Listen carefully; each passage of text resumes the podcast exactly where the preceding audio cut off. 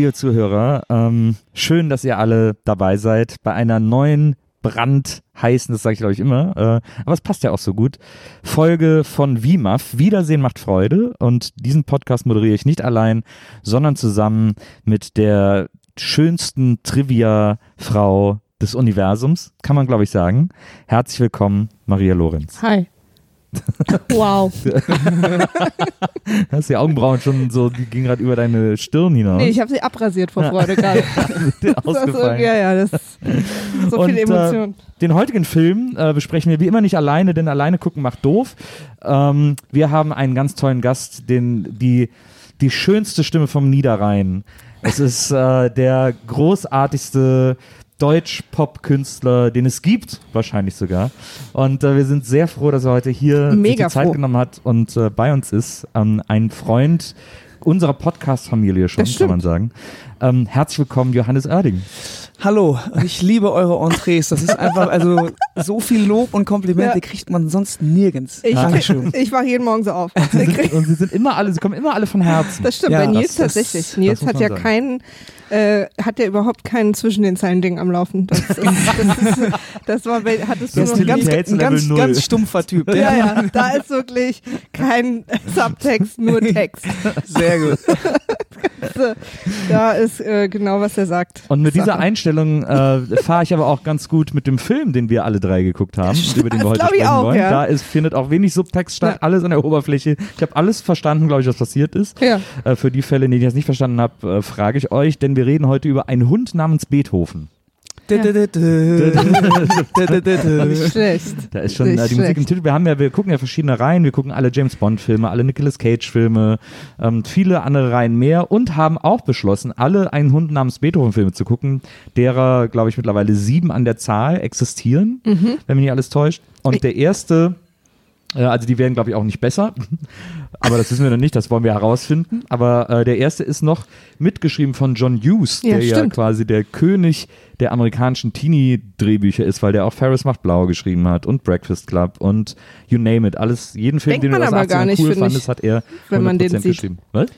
Also denkt man gar nicht. Fühlt sich nicht an wie ein John Hughes-Film, wenn man Stimmt. so an Breakfast Club und diese ganzen Sachen so nee, denkt. stimmt, da kommt ein bisschen, äh, das ist ein, fast ein anderes Genre, Ja, total. behaupten. Man hat Total. auch ein bisschen das Gefühl, er hat gesagt, komm, den Dollar nehme ich auch noch mit. Ach so, eine halbe Stunde ist Abgabe.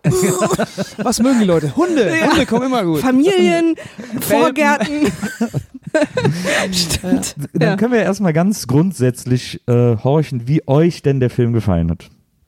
Also, soll ich mal anfangen? Ja. Ich, äh, ähm, erstmal muss ich sagen, ich bin prädestiniert für diesen Film, denn äh, meine Familie hat selber einen großen Bernardiner Wirklich? viele Jahre gehabt, als ich glaube ich sechs war und wir hatten diesen Hund acht Jahre lang, einen der größten Bernardiner oder Hunde, die ich in meinem Leben je gesehen habe. Wirklich so ein 90 Kilo Biest. Krass. Das äh, Tommy hieß er und das heißt, ich bin auf jeden Fall in der äh, Bernardiner äh, Materie drin.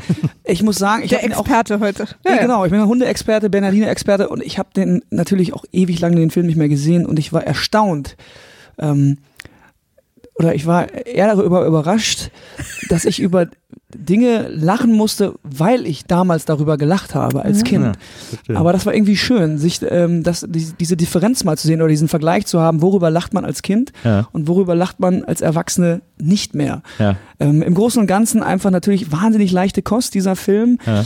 Alle Klischees äh, dieser Welt, in der, gerade in der amerikanischen Vorstadt, glaube ich, werden dort abgedeckt. Das stimmt. Ähm, also ich da weiß man gar nicht, wo man anfangen soll. Aber im Großen und Ganzen, glaube ich, würde ich so einen Film eventuell auch, hätte ich Kinder, würde ich sagen, kann man mal gucken. Ja, das stimmt. Ist das denn jetzt für dich äh, aus Bernardiner-Expertensicht? Sind Bernardiner artgerecht dargestellt? Ja, schon. Ich war ein bisschen, ähm, also sie können schwimmen, das wird im Film gezeigt. Bernardiner sind wahnsinnig stark auch und Ja. äh, Essen die gerne? essen gerne, sind natürlich Haus- und Hütehunde und dementsprechend auch wirklich dem Menschen sehr nah verbunden. Ja. Äh, ähm, also passen auch auf, sehr kinderfreundlich, das äh, ist schon alles sehr gut dargestellt. Und verstehen menschliche Sprache mit Genau. Haupt- und Nebensätzen. Genau. Super klar. Natürlich. Aha, die planen jetzt diesen Plot. Hm, Wenn er jetzt den Vertrag unterschreibt, gehört bald ihm die Firma nicht mehr. Da muss ich jetzt was machen. Ja, genau. Also die Ja, können auch wahnsinnig gut. die Stimmung auf.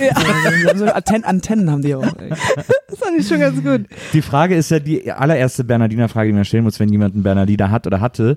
Äh, hatte Tommy ein Rumfässchen um den Hals? Nee, hat er bei uns nicht. Ähm, der wurde in dem Keine Lawinengegend vermute ich. Nee, genau. Der Niederrhein ist natürlich äh, äh, nicht so mit Bergen oder äh, Schnee im Allgemeinen äh, gesegnet. Ähm, bei uns waren auch die Hunde auch immer mehr wirklich so Draußenhunde. Also wir hatten einen großen Garten, der Hund hatte da seine Hundehütte, ähm, kein Zwinger, riesen Auslauf und ähm, ähm, aber was wirklich auch noch stimmt, ist, diese Viecher sabbern natürlich ohne Ende. Also als würden sie wirklich gerade immer einen ja? Turnschuh im Mund haben und links und rechts hängen die Schnürsenkel raus. Das war wirklich, ähm, das war immer eklig. Und ich fand es auch ekelhaft, weil ähm, die unsere, unsere Hunde haben immer dementsprechend gestunken drauf, weil die ganze Tag draußen waren, dann Ja. gingen sie mal irgendwie schwimmen in, im, im Fluss irgendwie. Also, So, Ich habe mich das tatsächlich gefragt, weil es gibt ja auch aus den 90ern auch noch eine Menge anderer Hundenfilme, hier Scott und Hooch und wie die heißen. Und da ist ja Sabbern immer so ein ganz wichtiges Motiv. Ja. Und ich dachte, das wäre vielleicht nur so ein 90er-Ding, aber große Hunde scheinen einfach zu sabbern. nee, ich glaube, es sind tatsächlich diese Hunde mit diesen großen Köpfen und diesen äh, extremen Lefzen, Ja. äh, die auch, äh, da läuft einfach alles raus, die, weil die einfach die Klappe ja nicht halten in dem Sinne. Ja. Ähm, das ist bei, glaube ich, kleineren Hunden, Terriern, wo der Mund immer relativ geschlossen ist, einfacher. Ja. Was, was ich irgendwie, was mir bei fast allen diesen 90er-Jahre-Filmen dann so auffällt, ist, dass wenn wir den jetzt gucken, jeder zweite, jede zweite Person kennt man. So Stanley Tucci und hier äh, David, David Duchovny ja. und dann hier die Frau von Alle lieben Raymond und dann sind dann plötzlich, da kennt man plötzlich alle. Und dann scheint es auch in den 90er Jahren nur einen Sohn gegeben zu haben. Weil Stimmt, der Kleine mit der Brille, der Ja. Nerd. der, der war doch immer der Sohn, oder? Der war immer der Sohn und der war immer irgendwie so der, der kleine Trottel auch, Ja. ne? Muss man Ja. sagen. Mit Also der, der, Nerd. Riesenbrille, genau. Genau. Ay, Mann, Mann, Mann, der arme Kerl Ja. auf jeden Fall. Und die größere, die ältere Tochter war ja auch die Tochter von, äh, von der Nanny, von der Serie. Ah, ja. Stimmt. Ich habe mich gefragt, woher Maggie. kenne ich die, die mit der Zahnspange immer Genau. unten drin, ne? Ja, Maggie stimmt, von der stimmt, Nanny. stimmt, stimmt. Und der tolle Charles Grodin als Familienvater, äh, der ja vor allem in Midnight Run der- ein großer Lieblingsfilm von mir so toll ist. Äh, als Kind hatte ich Angst vor dem, weil der irgendwie so ein böses Gesicht hat, finde ich. Fand ich als Kind. Und der war ja auch in dem, eigentlich nicht so besonders nett in dem Film jetzt. Habt ihr den auf Englisch oder auf Deutsch geguckt? Auf Auf Deutsch. Ja, ich auch. Dann fiel mir noch auf, dass ganz, ganz viele äh, bekannte Synchronstimmen noch dabei waren, die aber noch sehr jung klingen. Nicolas Cage, diese bekannte Stimme, die dieser böse, einer der beiden Bösewichte, die immer die Welten gejagt haben, hatte. Stimmt. Die man ja auch beide kannte. Ja, und das war irgendwie, ja, ich Da ist schon sagen, da kam viel hoch. Ja. Da ist schon die erste Sache, äh, äh, also es geht ja im Prinzip, du kannst ja vielleicht mal kurz, kannst du kurz? Weiß man nicht. Soll ich Die- recappen, oder? Ne, aber nur den Anfang, also die Prämisse sozusagen. Ähm, ein, äh, Nils gibt, und Kurz wissen unsere Hörer. es gibt Dünnes ein, Eis. Also die Idee von Ein Hund namens Beethoven ist, dass es ein, ein Tierversuchslabor gibt. Ähm, ach nee, gibt's erst gar nicht. Erst gibt's einen Tierladen und dann, da wird von zwei äh, windigen Typen eingebrochen, die klauen alle Tiere aus diesem Laden. Alle Hunde, alle Welpen, glaube alle ich. Hunde Ne? Äh, und bringen die zu einem Tierlabor. Aber auf der Fahrt dahin machen sich die Hunde selbstständig, weil die Jungs auch nicht besonders gut fahren, weil der sich mega leicht ablenken lässt und der andere ihn so, ihn so doll reibt und umarmt, bis er auf den Bürgersteig fährt. Klassisches Gangsterverhalten. Ja, absolut. Das, Das ist mein das, erstes richtiges Verbrechen. dass zwei Hunde schaffen zu entkommen und zwar der junge Beethoven und so ein anderer Hund, mit dem Beethoven befreundet ist. Und Jack Russell Terrier, genau. Genau. Und die äh, rennen dann weg, äh, während der, der Jack Russell vor den Verbrechern wegrennt, was auch, die haben einen ganzen Lieferwagen voller Welpen und laufen aber dann einem Hund hinterher, den sie verloren haben. Ähm, dieser Jack Russell und währenddessen versteckt sich Beethoven mehr oder weniger in einer Mülltonne und wird von denen nicht gesehen. Ähm, und flieht dann einfach auch direkt zu der Familie, Ins deren Haus, Familienhund. ins Bett genau, der jüngsten Ins Tochter. Bett der jüngsten Tochter, deren Familienhund er dann noch wird, weil dann die Familie denkt, der Vater hätte den besorgt und der Vater dann denkt, naja, komm, die Hat, hat einen weichen Moment, ja. ist doch ganz schön, wenn die Kinder was haben zum Kuscheln. Und diese, diese Tierversuchssache ist ja sozusagen, äh, äh, also vorne in der Front äh, eine Arztpraxis, eine Tierarztpraxis. Genau. Übrigens fand, ich weiß nicht, ob, wie euch das ging, aber ich fand diese, diese, ähm, also der Grund, warum diese Hunde sozusagen gefangen werden sollen, fand ich irgendwie so super skurril, dass es offensichtlich einen Markt gibt in Hinterzimmern, wo Leute sehr viel Geld dafür ausgeben, dass sie auf Hunde schießen können. Also so, und offensichtlich sind aber auch Hunde in, werden ja in dem Film so behandelt wie Diamanten. Ich glaube, das war aber, das war aber die zweite, die, erst der zweite Versuch. Die erste Versuch haben sie halt so spritzenmäßig äh, Medikamente ausgetestet. Und Stimmt. Ähm, der zweite Versuch war eher, eher der, das, das Munition Genau. von Genau. neuen, neuen Schießeisen Und er brauchte halt. Hunde mit besonders großem Kopf. mit menschlich großen Kopf, Genau. damit man sieht, äh, was diese Patronenkugel auch Ja, anrichtet. aber dieses Szenario halt in diesem Hinterzimmer, mit diesem Briefumschlag mit dem Geld drin Ja, und ja. so, damit er diesen Bernardiner besorgt. Ja. Ja, und auch das, was, die Munition wird ja auch so genau beschrieben, ja, die explodiert beim Aufprall Ja, ja, und so, ja. beim Kontakt und so. Das fand ich schon äh, eine sehr genaue Beschreibung dessen, was da passieren Ja, soll. Das stimmt. Und sich vorzustellen, dass Kinder den Film sehen und sich überlegen, wie diese Patrone den Kopf des Bernardiners platzen lässt. Aber damit ist schon mal eine gewisse Dramatik gesetzt, Ja, wenn man jetzt absolut. wirklich nicht will, dass sie ihn kriegen. Allerdings, allerdings. Eine Dringlichkeit, dass das nicht passiert. Naja, und dann die Family, ne? Der Vater, komischer Typ. Übrigens, äh, kleines Trivia hier schon gleich, der äh, Schauspieler ist äh, 26 Jahre älter als die seine Frau. Das hat mich auch irritiert, muss ich sagen. Also das fand ich im Nachhinein nicht richtig gut gecastet, Ja. weil die Frau viel zu jung war, fand ich. Ja. Ähm, aber der Vater. Klar, die hast- Tochter war ja schon irgendwie so 16 oder Genau. so, ne? Und der 14, Vater, du hast gerade schon angesprochen, hat aber so ein bisschen die klassische Versager, erstmal so der Anti-Held, die Versagerrolle, so irgendwie, ah, kriegt das nicht alles auf die Reihe, will so nebenher sein Unternehmen, sein, sein, was hat er da? 15. Die Ähm, mit so den Duftbäume. Nasen. Duft, Duftbäume für Autos oder sowas Nasen oder, oder Duftbriesen. ähm, also aber, aber das Familienbild stimmte erstmal. Also ein Vater, äh, drei Kinder, äh, alle sehr amerikanisch, die Mama Frau zu Hause. die, also auch wahnsinnig sexistisch, die Mhm. ganze, äh, die ganze Rolle von allen. Total. Irgendwie so, der Vater war so das Oberhaupt, hat immer Ja. letzte Wort gehabt und die Frau hat sich auch, hat auch immer klein beigegeben. Ja, Erst ja. immer so, na gut, es geht mich ja nichts an, du triffst ja hier die Entscheidung so, also Genau, weil er das Geld verdient auch, ne? Aber das sie haben, genau. sie, das haben sie ja tatsächlich ein bisschen versucht zu brechen, indem er sie ja die ganze Zeit angefleht hat, äh, bei ihm zu arbeiten. Ja, also und mit dann ihm hat sie es aber einen Tag gemacht und es ist super Genau, schief und sie hat gesagt, gegangen. ach, ich habe keinen Bock mit Ja. dir zu arbeiten und so Ja. mach du das mal schön wieder allein. Ich will hier bei den Mhm. Kindern sein. Also natürlich wieder dieses, dieses klassisch furchtbare. Ja, aber in den äh, 90ern war das ja auch noch so ein typisches, so eine Idee von der Familie halt. Ich, Ist ich es ja, fand auch bei ihm, man hat ja irgendwie gesehen, dass seine Haare irgendwie gefärbt sind. Und ja, das seine so, Haare als hatten sollte auch, er so auf haben auch gefärbt 100 werden oder Prozent so. eigene Gage bekommen.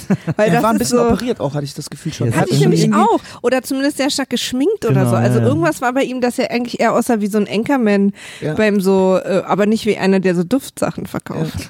Mit so großen Nasen. Ich glaube wahrscheinlich, kann mir gut vorstellen, dass das dann auch ähm, am Set einfach so, wenn sie ihm dann eine Frau hinsetzen, die wirklich tatsächlich 26 Jahre jünger ist als er, was nicht wenig ist, äh, dann äh, will er, hat er, ist er vielleicht auch ein bisschen panisch geworden. Aber du bist ja auch 26 Jahre jünger als ich. Ja, das stimmt. Sieht man- Das sieht man auch. Jetzt ist er auch stark geschminkt. ja, aber das ist, äh, das fand ich nämlich auch, dass das nicht so untergegangen ist, also dass man echt krass gesehen hat, dass sie sehr viel jünger ist als er. Das, ich weiß noch, dass ich in der ersten Szene, wo dann so die Familie da steht und die Mutter mit den Kindern da steht und der Vater ihnen so gegenüber, äh, da habe ich auch zuerst wirklich einen Moment lang gedacht, das wäre jetzt auch eine weitere Tochter und die Mutter kommt jetzt noch zur Tür rein oder so. Das Ja. war irgendwie in der ersten Szene tatsächlich gar nicht ersichtlich. Und ich fühlte mich dann auch wirklich ein bisschen unwohl bei diesen so sexy Szenen im Bett. Das ist mir übrigens hängen geblieben. Auch so ein klassisches sexistisches oder sagen wir so ein Familienbild aus den 90ern, als dann auch der Hund auf einmal im Bett ist und hinter ihm liegt und er denkt, seine Frau sabbert ihn gerade an und kommt von hinten. Total. Sagt, Schatz, was machst Ja. du denn da? Wir haben, wir, wir, haben doch gar nicht, wir haben doch gar nicht Samstag. Also so, das war so, so, so klischeehaft, irgendwie so familienmäßig, okay. das habe ich mir auch aufgeschrieben, ja, dass der, weil er auch eher voll einsteigt. Auch Ja. geräuschetechnisch. Also er ist total am Start. Und dann, wir haben noch gar nicht Samstag. Und das hört man echt in diesen Filmen aus den 90ern, dass offensichtlich samstags hat ganz Amerika Sex. Ja. Nur samstags. Das ist, äh, das ist ein Termin im Kalender. Ich habe mich ein klein bisschen gefragt, was der Hund unter der Decke alles macht, dass er so, weil er wirklich, er geht schon hart rein in das, in die, in die Kuschelsession. Das stimmt. Das war alles ein bisschen, Ja, Da fand ist ich auch, schon so frag, Marvin fand ich, ja, fand ich auch fragwürdig, auf jeden Fall im Moment. Und na, im Prinzip, also wir haben am Anfang direkt eine Collage, wo aus dem Babyhund, weil am Anfang ist äh, Beethoven ja noch ein Welpe, dann, wobei ich diese Mittelversion von ihm total niedlich fand. Ja. Da sieht er ein bisschen aus wie ein Pferd, aber das fand ich irgendwie süß. Äh, dann eben größer und größer wird und vor allen Dingen offensichtlich auch den Vater in den Wahnsinn treibt, indem er das Haus täglich auseinander nimmt. Und dann fand ich so cool, weil das so dargestellt wird, als hätten quasi nur der Hund und der Vater immer Beef und der Rest der Familie ist irgendwie Ja. gut, aber wie der Hund dieses Haus auseinander nimmt, dann müssten theoretisch auch alle ein Problem mit haben. Also gerade dieses super gematschte im Bett, sich dann schüttelt, dachte ich, Alter, ich würde ausziehen danach. Das war auf jeden Fall so eine Szene krass. auch da, äh, woran äh, ich gemerkt habe, wirklich, ähm, dass man als Erwachsener über, über andere Dinge lacht, glaube ich, weil ich erinnere mich dran, als er auf dem Bett stand und dann anfing, alles war dreckig und dann fängt er noch an, sich zu schütteln und der Sabber fliegt Ja. und bla bla bla, da, wo ich mich früher weggehangen Ja. habe als Kind und heute dachte ich so, okay, Wer macht das sauber? ja, ja, es war irgendwie so. aber auch eklig, aber auch äh, und so. Aber als Kind fand man das super. Dieses totale Chaos, was der mit diesen perfekten Tatzenabdrücken auch überall gemacht ja, hat. vorne und hinten auf seinem Jackett. Genau. Also, Es, es gibt Genau. übrigens auch noch, äh, da äh, kurz davor gibt es ja noch die schöne Szene der Namensfindung, äh, wo die. Familie überlegt, wie der Hund heißen soll. Und da sagt der Vater, mir ist das egal, meinetwegen Echt? heißt er Ping-Pong-Rübe. ich das fand ich auch so geil. Ja, versteht er doch eh nicht. Ping-Pong-Rübe. Wie geil wäre ein Film namens Ein Hund namens Ping-Pong-Rübe. Das fand ich auch ein super Moment. Da habe ich aber wirklich heute auch gelacht. Ja. Ja. gesagt, ist doch völlig egal, wie wir den Hund nennen. Meinetwegen können wir ihn auch Ping-Pong-Rübe nennen. Und offensichtlich, hat, und offensichtlich hatte die kleinste Tochter irgendeiner Version von Penis vorgeschlagen. ja, genau. Ja. Was war das nochmal? Na, die, die, die Mutter hat es ja gelesen und hat die kleinste Tochter gefragt, "Hm, hast du deine Antwort mit Buntstiften aufgeschrieben? Und, und dann sie so, mhm. und dann sie, das nehmen wir nicht. Und er so, aber ich habe gesehen, er hat sowas. Ach so, ja, ja, okay. Ah, das, äh, Und, da, und äh, da stand auf jeden Fall dick, weil Ach so, nämlich, hast du gesehen? Nee, aber weil dann die, äh, weil das Kind oder so sagt dann irgendwie zur Mutter, ja, aber ihr sprecht doch äh, von Onkel Richard auch immer so oder irgendwie so. Stimmt. Irgendwann sagen die was Ah, mit verstehe. Richard und das ist ja die Kurzform Stimmt. von Richard. Ach, ne, du wieder, ne? Du bist wieder mir dann richtig gestern reingegangen. aufgefallen. Ich bin voll aufmerksam gewesen. Ja, merke ich. Aber Ping-Pong-Rübe gefällt mir sehr gut. Wollte, sollte ich jemals einen Hund haben? Ich bezweifle es, aber wenn, dann, Maria kann sich schon mal darauf einstellen, wird sein Name. Ich habe bisher in meinem Leben immer gedacht, wenn ich jemals einen Hund habe, dann will ich ihn McFly nennen. Ich Mhm. fand immer, das wäre ein cooler Name für einen Hund. Aber ich switch dann jetzt um auf Ping-Pong-Rübe. Für mich völlig okay. Ping-Pong-Rübe. Aber das ist dann, was, was wird das für ein Hund? Was würdet ihr? Hast du einen Hund? Äh, Nee, nicht mehr. Ich hatte äh, tatsächlich ähm, acht Jahre lang einen Hund, der hieß Ja. James. Ach cool. Ähm, Weil du gehofft hast, dass er dir immer alle ins Bett bringt. ja, aber das kannst du bei Hunden, glaube ich, wirklich vergessen irgendwie. Die bringen nur Sachen, die man äh, auf keinen wenn man Fall im über Bett den haben Namen, will. Was ich gelernt habe bei der Namensfindung bei Hunden, oder das wird dir wahrscheinlich auch jeder Hundekenner auch sagen, dass du, wenn du willst, dass der Hund immer gut den Namen versteht und auch hört, macht es durchaus Sinn, einen Namen zu machen, der wirklich auf einem Vokal endet und am besten mit einem Doppelkonsonant in der Mitte, sowas wie äh, eben Bello, Barry, Tommy, äh, äh, äh, Ronny, ich mal blöd gesagt, also Ja. ihr wisst, was ich meine, Ja. weil man das gut rufen kann und Also wie Ping-Pong-Rübe. äh, Ping-Pong-Rübe, ja, Rübi, Rübi oder so. Rübi. Ähm, ja, also das, äh, ähm, ich weiß, man ist mal dazu geneigt, auch sich einen lustigen Namen zu überlegen, was weiß ich, äh, Wolfgang oder äh, Hajo. Aber das ist, ich, für einen Hund ist es, glaube ich, besser, damit er auch wirklich äh, seinen Namen versteht und hört und dass man ihn auch absetzen kann von, von, einem, von einem gesprochenen oder von den normalen Sätzen, wie Menschen sich unterhalten. Ist es immer ganz gut, wenn man so einen Rufnamen hat. So einen, Ja. Ich hätte ja eigentlich ganz gern einen Hund, aber wir sind einfach, wir reisen zu viel. Der würde, ich wüsste gar nicht, geht mir auch so. ich wüsste nicht, wo ich den, mit wem ich den, Du mit deinen Eltern. Oh, die freuen sich. bei denen, denen habe ich ja schon ja vor schon deine 15 Katze. Jahren meine Katze abgelagert.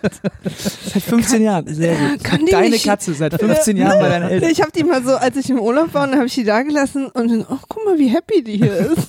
Oh, böses Bei so eine Katze kannst du ja auch mal ein paar Monate alleine zu Hause lassen. Die kommt ja, Ja. zurecht, oder? Die geht absolut. einkaufen und so, ist überhaupt kein Problem. ja, und dann äh, ähm, im Prinzip, ach ja genau, und dann baut er ihm so eine Art, was größer als meine erste Ein Wohnung Zwinger. war im Garten, Mhm. so ein Zwinger. Genau, aber äh, nicht mit Beethoven. Nee. Der hat jeden Tag einen festen Zeitplan, bei wem er wo helfen muss von den Kindern und um welche Uhrzeit er los muss. Und äh, das finde ich, ne- fand ich eine tolle Szene, wo er jedem Kind so einmal so was Gutes tut.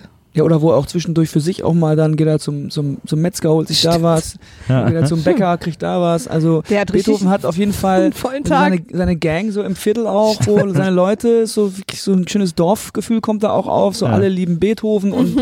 Beethoven mag auch die Leute.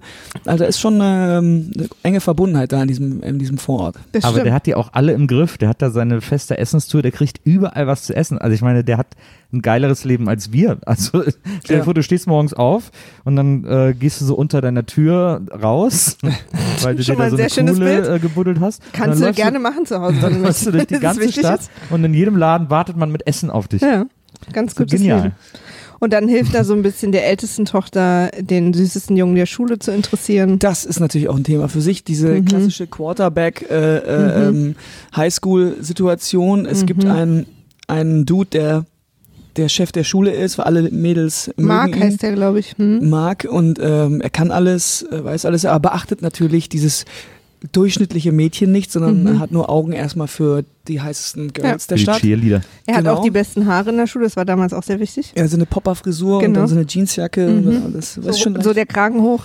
leicht verwegen. Ja. Mhm. Und aber Beethoven kümmert sich drum. Damit, ähm, Weil sich nämlich herausstellt, dass dieser äh, äh, Schönling nicht nur auch was, auch was im Herz hat, nämlich total auf Hunde steht und auf Bernardiner insbesondere und dann Ja. äh, sofort ein Riesenfan von Beethoven wird, sobald er ihn sieht und ihm überall folgt. Mhm. Und automatisch dann natürlich auch äh, Beethovens Besitzerin super findet. Und dann hilft er dem kleinen, also dem Jungen, dem 90er Jahre Jungen, von dem ich mir übrigens vorstelle, dass der heute immer noch genauso aussieht. Der ist auf keinen Fall älter geworden. Äh, dem hilft er gegen die Bullies. Ja, der war damals schon 34. Ja, dem hilft er gegen die Bullies. Das ist natürlich immer die beste Geschichte. Ja. Und aber ohne, dass er es merkt, das fand ich auch ganz cool eigentlich. Dass Das er denkt, dass es aus ihm selber kam und er dann abends vorm äh, Spiegel ein bisschen posen kann. Ja. Im Prinzip wird er echt so die ganze, die ganzen engen Verbindungen zu dem Hund und der Familie und mit dem Vater klappt es noch nicht so gut. Und dann geht sie, glaube ich, zum Arzt, ne? Ja, was man ja auch noch sagen muss, ist, dass Beethoven nachts dann noch, äh, wenn alle schlafen, ins Wohnzimmer geht und ein bisschen Werwolf-Filme guckt. Stimmt. Stimmt. Und zwar auf voller Lautstärke und oben im Schlafzimmer. Hast du auch was gehört? Ja. Und genau im richtigen Moment, wirklich in der Sekunde, wo Vater um die Ecke kommt, ist Beethoven um die andere Ecke verschwunden. Also ist schon auf jeden sehr schlauer Hund auf jeden Fall. Er ist super schlau. Also ich meine, wir brauchen jetzt hier nicht drum herum. Er versteht einfach menschliche Sprache. Ja. Ich habe, ich hab, als er den Werbefilm geguckt hat, habe ich mir, hab ich, bin ich lange auf einem Gedanken hängen geblieben, den ich jetzt gar nicht mehr so richtig zusammenkriege, aber irgendwie, Cool. aber irgendwie habe ich so überlegt, ob äh, Beethoven Werwolf-Filme wohl lieber rückwärts guckt, weil da äh, sozusagen ein Hund zum Menschen wird. Du meinst, dass bei ihm so eine, Ob das für ihn irgendwie cool ist, so, diese, so dieses Pinocchio-Feeling. vielleicht ist er ein Wehrhund. Kann natürlich auch sein. Benjamin Button für. Ja, genau. Ja. Genau. Ach so, und dann sind wir noch in der Firma von dem Vater, weil der geht's wohl nicht so gut, aber er will sich vergrößern und braucht diesen einen Deal mit diesen beiden unfassbaren Snobs, die äh, äh, Das scheinen Italiener, sollen das Genau. sein, glaube ich. Ne? Ein Genau. italienisches Pärchen. Wirklich. genau Fox Mulder Ja. und eben die Frau von, ich weiß ja nicht, wie Schauspielerin heißt, die Frau von Alle lieben Raymond. Ja, ich weiß. Das habe ich Keine nicht mehr Ahnung. hingekriegt, aber, aber wirklich war, ich hab, musste kurz überlegen, ob ist das wirklich, äh, wie heißt der David Duch, äh, Duchovny? Ja, ja. Na, im zweiten Blick, ja, das ist er, nur sehr jung halt eben. So. Genau. Ich kannte den nur von den Electric Blue Filmen von früher. und, und dann erst von äh, äh, Californication und Ja. dann natürlich Akte X. Ja. Aber ähm, da sieht er wirklich noch sehr, sehr jung aus, so ein Super bisschen jung. mopsig im Gesicht, so fast so ein bisschen. Babyspeck noch so ein bisschen. Babyspeck Ja. so. Ähm, und spielt da wirklich dann eigentlich so ein bisschen, kommt das erst im zweiten Moment raus, dass die so böse sind. Am Anfang denkt man so, Genau. ja, ach, wie nett und so, sind einfach nur Spinner, die Genau. irgendwie, und dann merkt man ja erst, okay, die wollen was, die wollen, die sind, ein weiterer, ein weiteres böses Paar ist auf, Mhm. ähm, ist, taucht im Film auf. Stimmt, die sind umgeben von äh, bösen Dingen und Beethoven versucht das alles so von denen wegzuhalten. Und die, ähm, genau, also er versucht irgendwie einen Deal mit denen abzuschließen, weil die, keine Ahnung, eine Kette haben oder so, wo die dann nur seine Duftbäume kaufen würden. Also er verkauft, seine Firma stellt Duftbäume her fürs Auto mit Klebestreifen, damit man die hässlichen Dinger nicht hinhängen muss, sondern unterm, unterm Armatur. Und das ist sozusagen sein Eine geile Idee. Clou, ja, Ein USP. sein USP, genau. Wobei ich schon den USP die riesengroßen Plastiknasen fand, die überall hängen, wo er ist. Das ist schon ganz geil auch, weil das ist ja wirklich das sexyste Körperteil, gerade wenn es so einzeln Aber ich glaube, das gibt's heute wirklich immer noch in, in Amerika. Ja, da sind die glaub sehr auch. geschmacklos, Stimmt. was so Stimmt. Außenwerbung anbelangt. Die Ja. versuchen immer aus allem so einen Freizeitpark zu machen. Ja, ja. ja das stimmt. Aber bei Duftbäumen dann ausgerechnet eine Nase. Also es ist ja, als würde ich irgendwie äh, Filme machen und ein großes Auge vorne an die Tür kleben Ja. oder so. Würde für mich voll Oder Du aufgehen. müsstest ein großes Ohr draußen bei uns an die Tür Auch kleben. das Maria. würde für mich aufgehen. ja, aber ähm, ähm, ähm, ähm, genau. Und da hatte der Vater dann mal einen guten Tag und dann lädt er die beiden, glaube ich, auch zu sich nach Hause ein. Aber sind die zwischendurch noch beim Tierarzt? Weil dann ist ja sozusagen ähm, merkt oder erfährt der Tierarzt von dem Bernardiner, dass Der es den gibt. Plot. Genau. Da geht es ja eigentlich los. Dass sie zum Tierarzt gehen, warum eigentlich? Aber nur so, oder? Äh, Das weiß ich nicht mehr. Ich glaube irgendwie wegen. Impfung oder keine Ahnung, irgendwie sowas. Ja. Und dann in dem Moment äh, der Tierarzt, der auch gleichzeitig der äh, äh, der böse Mann ist mit den stärksten Brillengläsern der Welt, Ja. der ähm, versucht die ähm, äh, den äh, mit diesem Typen da mit dieser Munition und Tierversuche und so. Ja. Der sieht dann, dass sie einen Bernardiner haben und nimmt sich dann sofort den Vater beiseite, um ihn schon mal vorzubearbeiten und ihn äh, äh, und behauptet, dass Bernardiner dafür bekannt sind oder in letzter Zeit öfter mal durchgedreht sind und Mhm. Kinder angegriffen haben und Leute und er soll sich nicht wundern, ob er ihn nicht vielleicht über Nacht zur Beobachtung da lassen will. Ja. Wo die Kinder sofort sagen, "Mm, nee. und dann äh, geht der Plan aber weiter. Ich finde es übrigens bei diesem bösen Pärchen gut, dass die äh, die ganze Zeit mit allen Leuten Italienisch reden. Das böse Geschäftspärchen. ja, das böse Geschäftspärchen. Oder dass die alle ein Italienischen haben natürlich keinerlei italienischen Akzent, sprechen auch alles super deutsch aus, aber die sind dann so George, nennen sie sofort nur Giorgio und so, also alles Ja, wird so eingeitalienisch. Ach, deswegen war das. Das habe Ja. ich überhaupt nicht geschnallt. Ja, ich habe nämlich, ich habe gerade übrigens in dieser Runde zum ersten Mal erfahren, dass das Italiener sind. Die sagen doch auch, als sie, das ist doch so lustig, als sie ihn in der Nasenfabrik verlassen und ins Auto steigen, sagen sie immer, ciao bello, ciao bello. Ja, genau, ciao, ja, ich bello. dachte, das wäre irgendwie sowas, die sind aus New York und dann macht man das so in den 90ern Ja, dann oder irgendwas mit, war auch mit einem Espresso oder so, dass sie einen Espresso kriegten und dann Stimmt. wollen sie vielleicht noch irgendwie was anderes haben und so. Ja, wenn das andere äh, besser ist als der Espresso. Stimmt, und als so, er ihn zum so, Barbecue einlädt, Ja, sagt genau, er, naja, genau. wenn es nicht so schlecht schmeckt wie der Espresso, genau. Ja. Ja, super Snobs auf jeden Fall. Und äh, aber der Papa will ihn halt in den Arsch kriechen, weil er eben diesen Deal will. Und dann Genau. lädt er die nach Hause ein, wo sie auch nur die Nase rümpfen, weil alles so häuslich ist und so. Kinderhasser. Ja, Totale Kinder. So. kleinbürgerlich, sie wollen keine Kinder, sie wollen lieber Karriere. Und da ist mir aufgefallen, dass dieses äh, Snob-Pärchen das gleiche Pärchen ist von der Sache her, wie die beiden, die bei Schöne Bescherung mit Chevy Chase im Ja, Nebenhaus wohnen. absolut. Sogenannte Dinkies. Ah. Double, Double Income, Income, no, no Kids. Ich lerne hier heute so viel. Dafür hat sich für mich schon gelohnt. genau. Und die wollen aber, wie sich dann rausstellt, und Beethoven erfährt das, wollen diesen Deal nur abschließen. Oder beziehungsweise, wenn er den, den vermeintlichen Dealvertrag unterschreibt, überschreibt er ihnen auch die Firma oder so. Genau, und er will, es sind eigentlich klassische Heuschrecken, würde man heute sagen, die also kleine Firmen aufkaufen, um sie dann ausbluten zu lassen, Mhm. die Mitarbeiter wahrscheinlich rausschmeißen, einfach nur um entweder die Konkurrenz vom Markt wegzukaufen und das Patent zu haben. Ähm, das äh, ist alles, alles Böse wird so in diesem Pärchen vereint, was Mhm. natürlich auch und da sieht man, der, der Film hat doch wirklich Subtext. Er hat Ja. wirklich Tiefe und Inhalt oder er prangert so viele Dinge Ja. an. Diese großen Wirtschaftsunternehmen, die genau so handeln, nämlich. Ja. Und das ist auch aber überhaupt so ein Ding, ne? Das ist sozusagen, das Gute ist in der Familie, das Gute ist mit Kindern und Häuschen und bla bla bla. Und das Böse ist entweder wie ganz am Anfang eine Frau auf einem Motorrad mit Ledersachen. Die war ja auch. Stimmt. sofort super evil, weil sie wollte aus dem Bernardiner irgendwie einen bösen Kampfhund machen. Genau. Oder es ist halt äh, so Anzug und dieses Wall Street Gefühl. Ist, Ja, halt, ist halt so das andere große Böse in dem Film. Fand ich auch irgendwie, äh, äh, es hat sich ja später dann gewandelt. Da war ja die Karriere eher was Cooles. Ja, Aber da noch nicht. stimmt. Und dann ähm, geht das Barbecue eher schief. weil Kann dann der so große, der große, der große Beethoven, die große Beethoven Rollercoaster-Fahrt kommt. Das war auch äh, vom Stunt her. Genau, Beethoven hört halt die Ver äh, Vertragsgespräche. Die Frau allerdings, also wir nennen sie jetzt mal Mutter, Ja. Ist schon ein bisschen Stimmt. skeptisch und, Und sagt immer ihr. Mann, willst du das wirklich jetzt unterschreiben? Sollen wir nicht erstmal essen und in Ruhe durchlesen den Vertrag? Und dann kommt immer dieses äh, böse Dinky-Paar immer dazwischen. Ähm, können Sie uns vielleicht noch was zu trinken holen? Weil sie wollen die Mutter Genau. eher loswerden, weil sie wollen, dass der Mann einfach ungesehen diesen Vertrag unterschreibt. Das heißt, es entsteht da so eine äh, hektische Szene und Beethoven beobachtet es natürlich, kriegt das mit und interpretiert natürlich sofort auch diesen bösen Gedanken dieses Pärchens, dieses äh, italienischen bösen Mhm. Pärchens und denkt, sich, ich muss was machen. Ich kann jetzt diesen armen Familienvater nicht blind diesen Vertrag unterschreiben zu lassen, Ja. ohne dass ich mir als Hund den durchgelesen habe. Und dann, und dann, äh, und dann nimmt sie, die- ja, wie du schon sagtest, die, Er hinten so mit so einer kleinen Brille in der Ecke. genau. Und der macht halt dann so eine Pfotenunterschrift Beethoven, da der. Notar. Äh, der, ein, ein Notar namens Beethoven. Ein Anwalt. Und dann, äh, unser Anwaltshund ähm, äh, kriegt es mit und muss irgendwas tun äh, und äh, beschließt, mal kurzer, äh, kurzerhand irgendwie ein bisschen für Chaos zu sorgen. Und dann kommt der spektakulärste Stunt, im, Gan- äh, einer der spektakulärsten Stunts im ganzen Film. Stimmt. Ähm, weil er nämlich dann so, so eine Leine irgendwie um die Stühle von denen so die ganze Zeit schon so vorbereitet hat.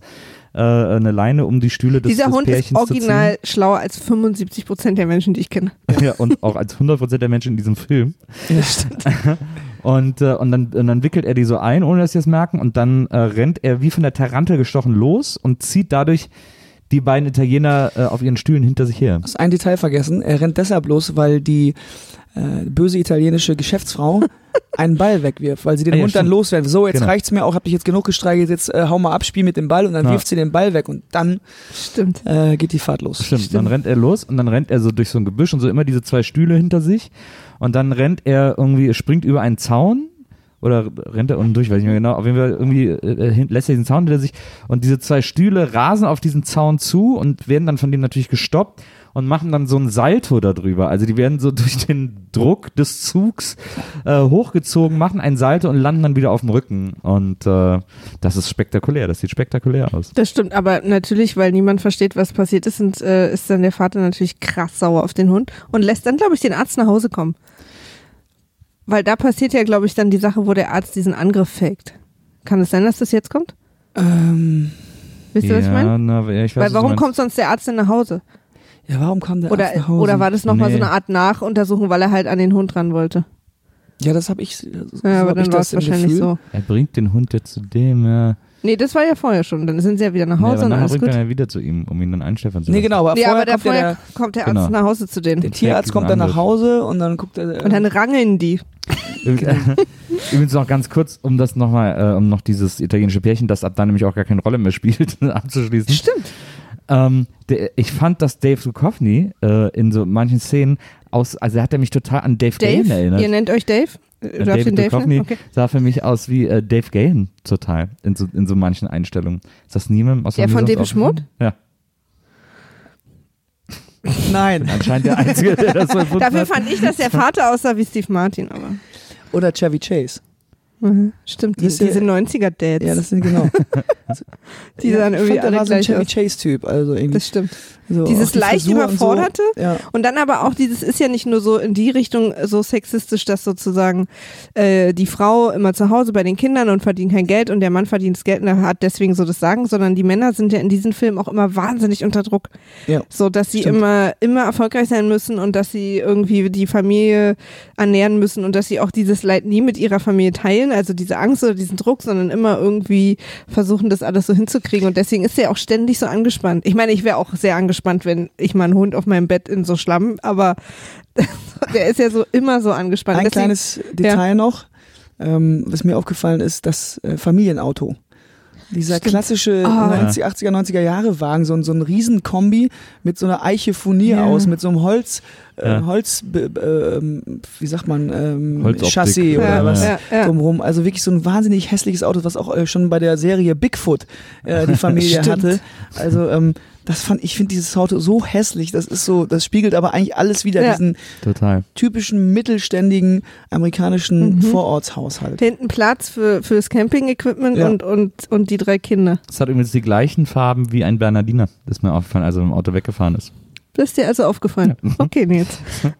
Aber tatsächlich, mir fällt jetzt gerade auf, dass äh, John Hughes sich, glaube ich, einfach selber massiv beklaut hat, weil Schöne Bescherung ist ja auch von John Hughes. Ach so. Ja. Ach, das wusste ich gar Also nicht. ich glaube, der hat einfach echt den gleichen Film nochmal gesagt, komm, ich nehme das Skript nochmal und schreibe an ein paar Stellen einfach einen Hund rein. Stimmt, da gab es auch einen sabbernden dieses Hund. Pärchen ist genau das gleiche wie das Italiener-Pärchen, das Nachbarpärchen bei Schöne Bescherung.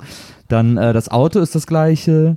Dann in Schöne Bescherung geht es um die Weihnachtsgratifikation. Hier geht es darum, die Firma zu verkaufen. Das ist auch so ein ähnliches Motiv irgendwie. Im Grunde genommen hat er den gleichen Film nochmal. Mhm. Immer diese, nochmal diese, geschrieben. Diese hektische Panik, die Familie sozusagen denen zu bieten und den Lebensstandard aufrechtzuerhalten. Genau. So, ne? Genau. Wir haben übrigens ganz vergessen, über diese wahnsinnig gute und wahrscheinlich jahrelang ausgebildete Nanny zu Ja, sprechen, das war wirklich der Wahnsinn. die auch sehr musikalisch, also Ja. da nochmal auch Stimmt. Der versucht dann äh, doch in der Firma zu arbeiten und ja, von äh, der die Frau, genau. Kindererziehung einer äh, klassischen Nanny zu übergeben, die dann kommt und wirklich alles andere als äh, empathisch Ja, oder die sie auch einfach kein einziges Auge auf die Kinder hat. Zwei hinter ihr, eins draußen Ja. und sie am Singen. Aber die hinter sich beobachtet sie am Spiegel. Stimmt, sie hat da einen Spiegel Sie hat stehen. hast Spiegel recht. auf der, an der Stimmt. Orgel. Aber das Kleinste, da muss man ja am wenigsten drauf aufpassen. Naja. Das ist völlig okay, dass das einfach. Äh, und dann noch so am Ende, als die Mutter sie dann natürlich zurecht fe- feuert, dann so die Mutter zu Guilt trippen. Ja. Also den Kindern fehlt schon ein bisschen Disziplin. Ne? Sie sind gefeuert. ja. ja, die war, äh, äh, also das ist der ganz kurze Versuch gewesen, die Frau in die Firma mit einzubeziehen, den, der weder dem Film noch der Familie gelungen ist. also das ich fand hat es auch interessant, dass die Nanny äh, mit den Kindern Lady Marmelade gesungen hat. Das ist ja so ein Lied über so ein, Stimmt. über so ein, über so Stripperinnen oder so ein, so ein Puff im weitesten Sinne. Stimmt. Ja. Äh, und dann fand ich singt sie mit den gut. Kindern das fröhliche Pufflied. Ja, genau. Hey, Sister, so, Sister. Genau. Ja, das war gut. Das fand ich auch ganz, aber auch so, wie sie geschminkt war und so, auch so diese, diese, äh, der, der 90er Jahre Schreck. Ja. Ja, das ist, also Stimmt. das hat irgendwie nicht geklappt, genau. Und dann kommt der Arzt nach Hause wahrscheinlich tatsächlich, um so einen Aftercheck zu machen, also im Sinne von nach. Ich muss ganz kurz intervenieren, Sehr gern. weil ich habe noch, äh, ich habe mir nämlich noch eine kleine Theorie aufgeschrieben zu der Nanny. Äh, meine Theorie ist nämlich, dass die Nanny ein Transvestit war. Aha. Die war äh, wahnsinnig geschminkt, die war sehr auffällig gekleidet, das war alles sehr paradiesvogelhaft bei der, auch die ganze Wohnung, weil die Kinder waren ja bei der Nanny in der Wohnung. Du meinst, es sollte auch im Film so wirken, dass sie ein Transvestit Ja, ist? vor allem, nämlich, äh, also das war ja alles so, so sehr, sehr, wie gesagt, paradiesvogelmäßig und sie hat zu den Kindern gesagt, weswegen sie das Lied mit denen gesungen hat, äh, ich muss das Lied proben. Ich habe nämlich einen Auftritt morgen Abend im, äh, und dann hat sie den Namen von dem Laden gesagt, ich habe einen Auftritt im ausgestopften Zebra. Die, die Nanny tritt in, die alte, diese 50-jährige Oma in den bunten Kleidern mit dem viel zu geschminkten Gesicht sitzt an der Orgel, singt mit Kindern Lady Marmelade und muss dieses Lied proben für ihren Auftritt im ausgestopften Ja, Zebra. das macht natürlich Sinn. Ich Ja. glaube, da sind sehr viele Hints. Und ich habe jetzt gerade auch übrigens wieder was zum ersten Mal verstanden, dass das nicht bei denen zu Hause war, sondern bei der Nanny zu Hause Genau. war. Weil ich mich gewundert habe, warum der Hund da so lange hingebraucht hat und über was für Büsche der springt. Und warum zu, die Mutter zum die Pool. Kinder dort abholt. Ne? Ja, und natürlich ist die Antwort auf diese Frage eigentlich relativ leicht, aber ich bin trotzdem nicht drauf gekommen. Ich dachte, die Mutter nimmt die dann quasi mit zur Das war die Arbeit Stelle, wo du oder so. Kühlschrank warst oder so und ein Bier geholt hast. Ja, oder, oder hinter meinen Augenlidern gab es auch zwei so. Also dann der Arzt kommt Ja, nach Hause, weil er, genau. er will ja den Hund. Er Ja. braucht den Hund. Es ist offensichtlich der einzige Bernardiner in den USA, damals zu der Zeit. Und er hat sehr viel Geld bekommen und äh, hat einen perfiden Plan ausgearbeitet, indem er faked, dass Beethoven ihn angegriffen hat. Beziehungsweise er schlägt ihn so lange, bis er ihn tatsächlich angreift. Ja, Mhm. hat sich aber vorab ähm, schon mit Kunstblut Genau. äh, eine, eine vermeintliche Wunde an dem Arm gemacht, die Ärmel aufgerissen Genau, genau. und den Hund, auch die Schnauze des Hundes, äh, mit, mit Kunstblut äh, verschmiert, damit das alles wahnsinnig echt aussieht. Und dann Mhm. reizt er ihn, indem er ihm einfach schlägt, schlägt, Genau. schlägt. Und, Und, dann die Kleine irgendwann sieht es. wird natürlich Beethoven böse. Die kleine, ist, die kleine Tochter ist die einzige, die durchs Fenster sieht, dass Mhm. äh, der Hund geschlagen wird und kennt also die Wahrheit. Dann fällt äh, Beethoven ihn so ein bisschen an und das sehen die anderen alle und dann kommen sie raus und das äh, ähm, Genau. Ja. Und der Arzt droht dann so mit, ich verklag euch und bla bla bla und so. Aber na- so nach dem Motto, wir können dieser Sache aus dem Weg gehen, wenn ihr den zu mir bringt und ich den dann sofort einschäfere. Genau. Und dann macht der Vater natürlich den einzigen richtigen Move, ohne mit seiner Familie zu reden, einfach hinter ihrem Rücken mit dem Hund abzuhauen. Ja. Ja, Ja. mit der Familie hätte er das ja nicht gekonnt. Das musste der hinter deren Rücken machen. Ja, aber ist nicht okay. Und das hat er ja auch sehr zu spüren bekommen, als er wieder nach Hause kam. Ja.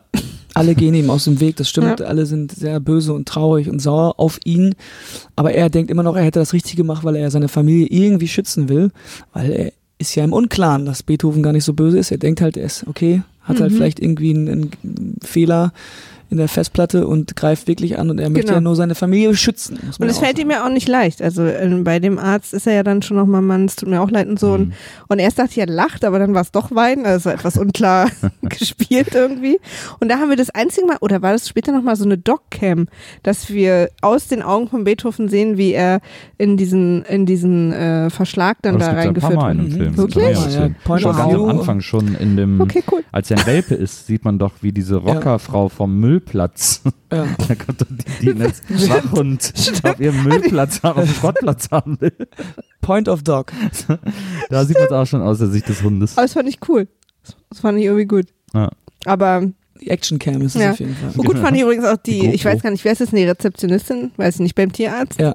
Stimmt. die, die dann so super gefühllos ihm dann so sagt, dass, äh, dass äh, die Person, die die immer tötet und wegschafft und so heute nicht mehr da ist und dass sie deswegen eine Rechnung kriegen und so.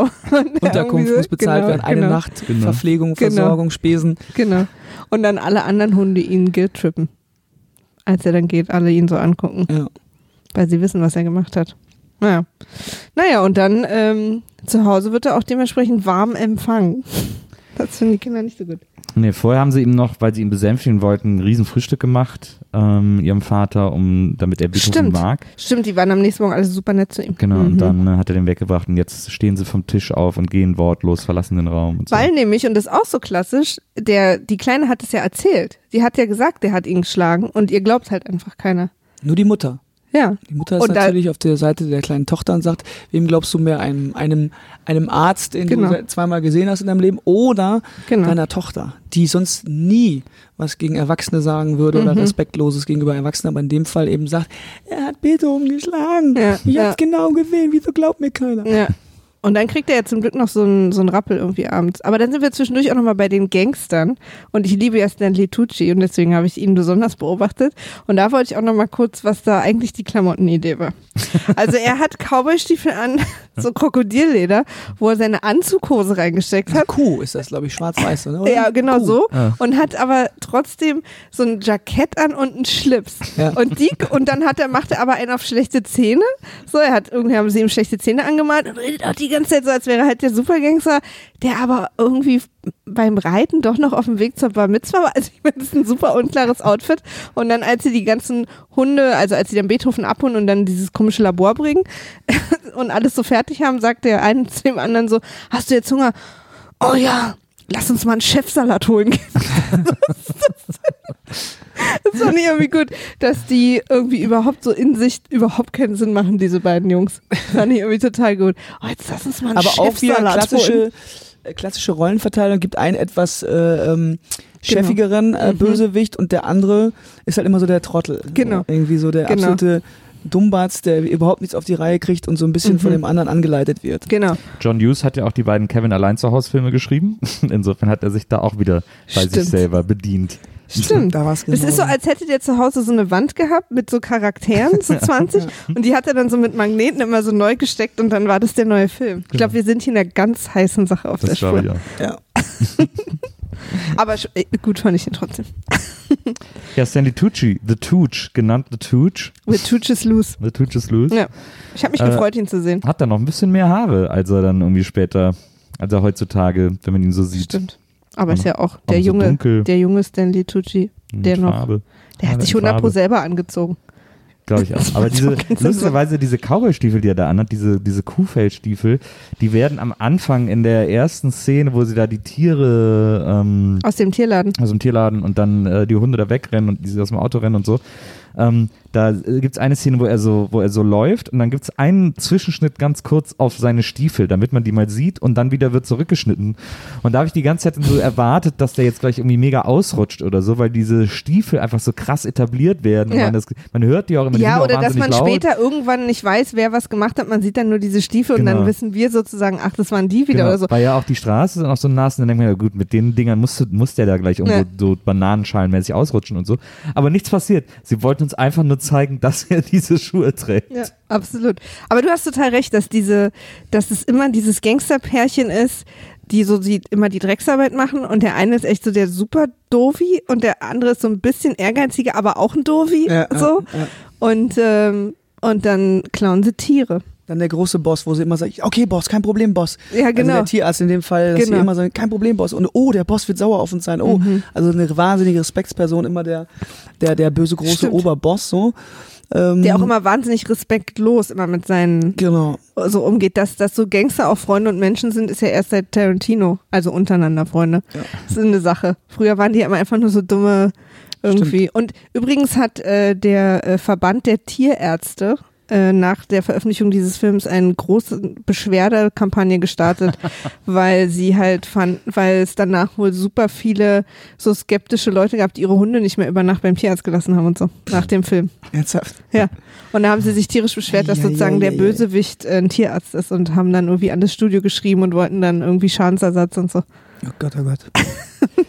Aber eine Frage, wo du gerade äh, von, dem, von dem bösen Oberboss äh, gesprochen hast, ähm, Johannes. Was war die Idee? Das klingt jetzt so ernst. Was war, die, was war die genaue Idee dieses Films, dem bösen Oberboss Glasbausteine vor die Augen zu knallen? Wieso hat der so eine Brille, die in jedem anderen Film der Trottel anhat? Ja, das stimmt. Das stimmt. Ähm, Fies. Das, Vielleicht auch so ein bisschen, um so gruseliger zu wirken, weil seine Augen sahen echt schon ein bisschen Ja, fies aus so. Und ich meine, er sollte ja schon einen, ich sag mal, einen Akademiker darstellen, also irgendwie ein Arzt, also wirklich eine, und wie stellt man immer so schlaue, vermeintlich schlaue oder fuchsige Leute dar, eben durch so eine, äh, so durch so eine Wissenschaftlerbrille, äh, die Vierauge-mäßig. Und ähm, ich glaube, und die wirkte natürlich besonders gruselig, weil er dann eben dadurch noch, noch die Augen noch größer und böser äh, wurden. Aber ich glaube, in erster Linie diente die Brille einfach nur um, okay, das ist hier ein Wissenschaftler und äh, der verrückte Professor mäßig so, Ja. glaube ich. Ja. Das, die fand ich extrem weird, diese Brille. Also das war, das so Brille habe ich mir mal am Flohmarkt gekauft, weil wenn ich irgendwie, wenn ich lustig aussehen wollte. Ja. Äh, aber dass das da so mehr Ich habe übrigens keine Ahnung, warum wurde. ihr jetzt gerade in der Vergangenheit redet. Weil ihr müsstet mal wirklich ohne Scheiß, wir haben zu Hause zwei Schubfächer, wo ausschließlich witzige Brillen drin Ja, sind. echt so mit Nase Ohne und, Scheiß, und ja, für oder? Karneval Ja, ist das ja auch gerade jetzt für und. Karneval ist er als Elton John gegangen und hat natürlich, braucht man halt so vier, fünf Ersatzbrillen und Ja, wir, es war wieder alles Ich dabei. habe auch zwei, drei verloren. Die Stimmt, liegen das kommt auch noch dazu. Aber du bist bestimmt auch mit zwei neuen nach Hause gekommen, Das die kann- ursprünglich ja, gar das nicht kann ich nicht waren. ausschließen. Das Aber auch ich so die Klassiker, so diese ganz großen. Ja, ja, ja. Ach Gott. Elton John war ein super Das ist der Rheinländer in ihm, der muss sich immer verkleiden. Stimmt, das ist ja dein, dein Lieblingsfeiertag, die Ja. Karnevalswoche. Das ist die schönste Woche im Jahr. Ähm, Jetzt Ja, sind wir ja schon fast am Ende. wir sind schon fast am Ende. Ähm, dann äh, äh, steuern wir auf den ersten Showdown zu, nämlich dass der Vater sagt, fuck, äh, das mit dem Hund ist, wir holen ihn jetzt da raus. Das ist doch Stimmt, Quatsch. weil er sitzt dann abends mit der Mama auf der, auf der Veranda sozusagen und dann hat er so einen Scheiß, ich glaube, ich habe einen Fehler gemacht, weil sie ihm dann doch nochmal einredet, ganz sicher so, weil unsere Tochter lügt eigentlich nicht, was du vorhin gesagt hast. Und dann Lass uns nur noch mal mit dem Arzt sprechen. Dann fahren Genau. sie zu dem Arzt nach Hause genau, privat. und die Kinder übrigens haben die ganze Zeit gelauscht und sind sofort, wir sind auch dabei. dann fahren sie zu dem Arzt und dann im Zuge äh, dieses Gespräches ähm, äh, fragt er ihn, sag mal, wo ist unser, ähm, wir würden gerne unseren Hund sehen. Nee, dann sagt er, nee, der Hund ist schon weg. Wie, Sie haben doch gesagt, er soll hier eine Nacht übernachten. Ja. Er sagt er, nee, der ist schon weg, bla bla. Und das glaubt er nicht und dann gibt es eine kleine Rangelei und im Zuge dieser Rangelei äh, merken alle, dass er gar nicht verletzt ist, dieser Arzt, Ja. sondern dass er gar keine Stimmt. Wunde am Arm hat und Stimmt. überhaupt alles nur vorgetäuscht hat. Und dann geht's ab. Ja, und dann glauben sie nämlich der Tochter plötzlich mit einmal und dann ist so, Genau, dann ist absolut klar, das ist hier alles nicht richtig. erstmal gehen sie dann wieder und rufen die Polizei. Weil sie stehen dann draußen in der Telefonzelle Stimmt. und versuchen der Polizei zu erklären, dass jetzt hier sofort und sie Nee, das war später. Entschuldigung, Ach so, das war das war später. Sie später? sind erst drin bei ihm, dann haut der Vater dem eine rein. Stimmt, dann die- finden ihn alle so sexy, deswegen. Er haut ihm eine rein, dann gehen sie raus, dann stehen sie an der, an, einer Telefonzelle, versuchen die Polizei zu rufen, dann sehen sie im, im, im peripheren Blick, dass der Arzt äh, seine Praxis verlässt. ja. Ah, ja, sagen genau. sie, wir fahren ihm hinterher. Und dann Ja, fahren genau. sie ihm hinterher zu diesem besagten Lagerhaus, wo letztlich äh, auch das große Finale stattfindet. Wo übrigens auch, wo die Mutter ja dann die Polizei ruft, als sie draußen sind und äh, super gute Angaben macht, weil die Polizei offensichtlich fragt, ja, wo sind sie denn? Ja, ich weiß auch nicht so genau, aber es ist hier ein sehr großes Haus. Sagt sie am Telefon, wo so jeder Polizist wahnsinnig werden müsste. In der Zeit ist der Vater schon längst irgendwie über diverse Mülltonnen und Container auf das Dach dieses, ich nenne es mal, äh, ja, Krematorium oder äh, Labor mit Krematorium, wo, oder äh, sage mal, zumindest im großen Ofen, wo sie die Hundewelpen drin verfeuern wollen, die Kadaver, äh, geklettert und äh, beobachtet das ganze Spielchen von oben aus dem, aus dem, aus dem, ja, Oberlicht, aus den Fenstern Ja. und sieht, oh Gott, da passiert was mit meinem Hund und ähm, jetzt ist gleich hier Ende Gelände, denn es kommt der Arzt rein, bereits mit Mit der Pistole. geladener Waffe und sagt, jetzt reicht's hier, das war's, vielen Dank. Stimmt. Und dann hat der Vater nur noch eine Möglichkeit. offensichtlich, und lässt sich durchs Oberlicht fallen. Stimmt, und die, äh, die, die, die beiden Gangstergehilfen da äh, verbrennen ja auch schon so Unterlagen. Akten und sowas, Ah, genau. Alle Beweise sollen vernichtet werden. Ich finde auch gut, dass sie über diese ganze Aktion auch ein paar Akten angelegt haben. Ja, natürlich, macht man doch so. Ja, ja, absolut Machen Kriminelle doch so. So den, die Buchhaltung ist immer an allererster Stelle. Ich habe hier noch eine Taxiquittung. genau. Und dann soll uns ja auch gezeigt werden, dass der eine von denen, der etwas dümmere, dann doch ein Herz hat, weil der findet es nämlich nicht so gut mit dem. Und dann sollen wir auch die Hunde verbrennen? Das ja, stimmt. Das fand, er, das fand er nicht so gut. Das ist übrigens, äh, ich vergesse immer, wie der Schauspieler heißt. Ja, aber, das haben wir nachgeguckt. äh, ich habe auch vergessen, wie der Schauspieler, heißt. der vor allem den ganz, die Hauptrolle spielt in dem ganz äh, großartigen Film Funny Bones. Funny Ähm, Bones, daher kennt man den nicht. vielleicht. Ich, spielt ja so ein, so ein Typ, der. Aber der ist so eine klassische Nebenrolle. aber Also ist so. in dieser Hauptrolle ist er echt, ist er echt toll. Aber hier ist er natürlich auch wieder der klassische Trottelgangster. Mhm. Ähm, ja, und dann der Vater lässt sich dann durchs Oberlicht fallen auf die beiden Gangster und es kommt zum Kampf, weil er Beethoven retten will. Ja. Ja. ja, das ist also wie äh, ein paar kurze Kampfszenen. Äh, die Hunde, äh, also Beethoven und nee, auch dann dieser Jack Russell befreit sich auch wieder, Ja. rennt dem, äh, dem einen Gangster mit den Kuhschuhen, Kuhstiefeln hinterher und äh, beißt ihn sozusagen und hält ihn fest. Vater macht äh, den anderen Gangster platt und dann die Kids haben, spielen natürlich noch eine entscheidende Rolle, die im Auto warten sollten eigentlich, aber unser kleiner Trotteljunge, Steve Urkel mäßig, setzt sich, ich fahr jetzt da rein. Und Ja. die, während die Mutter noch telefoniert, machen die Kids sich im Auto auf den Weg und fahren einfach brettern mit diesem, äh, mit dem Auto durch quasi das, äh, das Scheunentor vor diesem Lagerhaus. Und dann kommt meine Lieblingsszene. Das ist die krasseste Die Szene krasseste von allen. Szene. Da ist ein wirklich ein OP-Tisch, auf dem so 40 Spritzen in, in, in, in gelb, neongrün Schön und bunt blau, so auch so, ganz ne? bunte Ja. Spritzen. Und aus verschiedenen Größen. Genau, auf einem Tablett serviert sind, die eigentlich für die Hunde vorgesehen. Wahrscheinlich sollen Ja, das irgendwie ja. die Einschläferungs... Äh, Genau, die stehen da so Spritzen sein. drauf. Ja, ja. und dann fährt irgendwie äh, das, äh, der Sohn mit dem Auto gegen diesen OP-Tisch und das Tablett mit den Spritzen wird natürlich, natürlich ähm, flipartig äh, ähm, hochgeschossen und alle Spritzen Und zwar perfekt. Steuern perfekt Ja. auf den Oberkörper Ja. des bösen, bösen Arztes zu. Der ja tot ist. Davon können wir mal ausgehen, oder? Nach bei den Spritzen. Sollte man Ich meine, meinen, später ja. wird noch gesagt, dass er im Gefängnis ist, aber in dem Moment eigentlich, also sind wir mal ehrlich, das überlebt echt eigentlich krass. keiner. Die bunten Spritzen, die, hätte Ja. keiner, die hat keiner Nee, überlebt. ne? Gerade die bunten. ja. Es ist echt, der, der hat dann einfach wirklich 40, Ja. 40 bunte Spritzen im Ja, ja. Brust und Bauch. Ja. Äh, es sieht echt, man, also bei mir zieht sich da alles zusammen. Das ist, es gibt manchmal so Szenen in so Filmen, wo man so, hm, wo man so, immer so alles mit so spitzen Dingen und so. Das ist so, wo man so selber so, ein, so, ein, Mhm. so einen gewissen Schmerz, wo sich einem so was zusammenzieht. Aber Ja. auch so eine 90er-Jahre-Situation, wo quasi jetzt auch nicht äh, wichtig ist, ob das realistisch ist, dass das so gehen könnte. Also sowas ist ja nicht per se irgendwie so ein Slapstick-Film, Mhm. aber sowas ist dann halt einfach okay gewesen. Die, Also so. Spritzen, die Spritzen sind eigentlich analog zu Kevin allein zu Hause, das heiße Bügeleisen, was Stimmt. dem einen, Ja. finde ich, das ist auch so ein Stimmt. Moment, wo man denkt, Weil da passieren ja auch ein paar Sachen. Ja, ja. So. Stimmt. Ey, Oder wo er auf den, auf, den, auf den Weihnachtskugeln au- durchs Ja. Fenster und dann auf, Stimmt. in, mit dem Rücken in diese kaputten Weihnachtskugeln fällt. Also, und denkt, das, au, das tat wirklich weh. Ja, stimmt. Stimmt. Als ja- Kind fand ich das wahnsinnig lustig, aber wenn ich so, so Szenen jetzt sehe, dann bin ich immer so. Ja. Ich muss ja immer an den, an den Anfang von Speed denken, wo Dennis Hopper dem Aufzugsmonteur einen Schraubenzieher ins Ohr sticht. Das ist immer so, so zieht sich bei mir auch, hat sich auch alles bei diesen Spritzen zusammengezogen, als ich das äh, gesehen Aber die habe. ganze Familie hält zusammen. Ja. Als Team.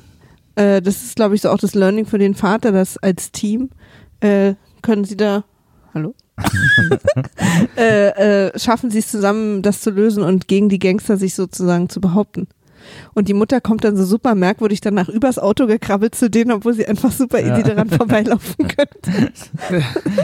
also sie brauchte auch noch einen Stunt, hatte Ja, sie im sagen. Vertrag. Aber sie haben es gemeinsam geschafft und äh, haben die sozusagen erstmal erledigt. Und befreien natürlich alle Klar, Hunde. Ist ja genau. klar, da sind Wo ich im ersten Mal dachte, okay, sind jetzt alle obdachlos, haben die jetzt alle Hunde einfach freigelassen, aber wir lernen ja später. Und sie, sie befreien dann alle Hunde und die Hunde äh, verfolgen dann nochmal die beiden Gangster. Stimmt. Und schicken die aber zu noch böseren Hunden. Geile Szene. Die, Ja. die fand ich früher richtig gut, die Szene, wo die, äh, sie jagen quasi die Ja, Hunde in die. Enge, in eine Sackgasse und zwar zu einem Schrottplatz. Ja. Das wird vermeintlich der Schrottplatz sein von der anfangs angesprochenen Rockerbraut. Rockerbraut, die sich dann eben, eben kein Bernardiner, sondern vier Dobermänner Stimmt. mit kopierten Ohren, was heute Ja. gar nicht, was es heute gar nicht mehr gibt. Kopierte mehr gemacht- Kopierte Ohren, dann werden den, weil Dobermänner haben eigentlich Schlappohren von Hause aus. Ja. Und das ist wie mit deutschen Doggen, dann werden die Ohren, werden als Welpen, werden eingewickelt in, in quasi Klebeband Ja. und wachsen dann quasi hoch und werden spitz, damit der Hund gefährlicher und größer aussieht. Oh. Das Ah. ist in Deutschland verboten. Das ist ja krass. Ähm, mit Dobermännern und auch mit deutschen Doggen. Ihr, ihr kennt bestimmt deutsche Doggen, die ja. früher ja immer noch so riesen Ja. spitze Ohren hatten. Ja. So wie, ähm, hier, ähm, wie, wie heißt diese, diese Zeichentrickserie noch, wo immer Dobermänner waren? Ähm, äh, ähm, Scooby-Doo. Achso, Ja. ja.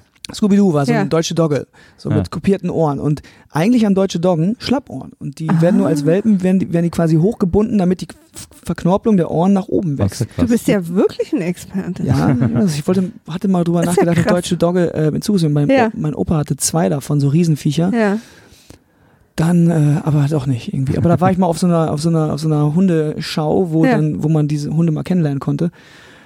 War aber dann doch nichts für mich. Aber es ist wirklich so. Und diese Dobermänner sehen natürlich viel gefährlicher aus, wenn du, wenn die so Die spitze, sehen halt auch so alert aus. genau, Ja. genau, Ja. kopierte Ohren haben und dann noch die Zähne fletschen. Aber eigentlich sehen die aus wie, sag ich mal, auch wie so Rhodesian Ridgebacks oder Ja. so mit Schlappohren halt. Ja. Also ganz piesige Hunde. Ach krass. Die stehen auf jeden Fall dann da und äh, die, die, die, die beiden Bösewichte werden von der Hunde, ähm, von der Hundebande in die Enge getrieben. Die klettern über diesen Zaun des Schrottplatzes und stehen natürlich schadenfroh an diesem Zaun. Ganz la, klassisch, ja. Und der eine merkt dann schon und Ja, der andere dann, und dann so. drehen sie sich langsam um und merken einfach, fuck, äh, hier vom Regen in die Traufe, hier stehen vier Dobermänner und die äh, machen sich natürlich kampfbereit und zer zerfetzen die. Nehmen wir auch an, dass die tot sind.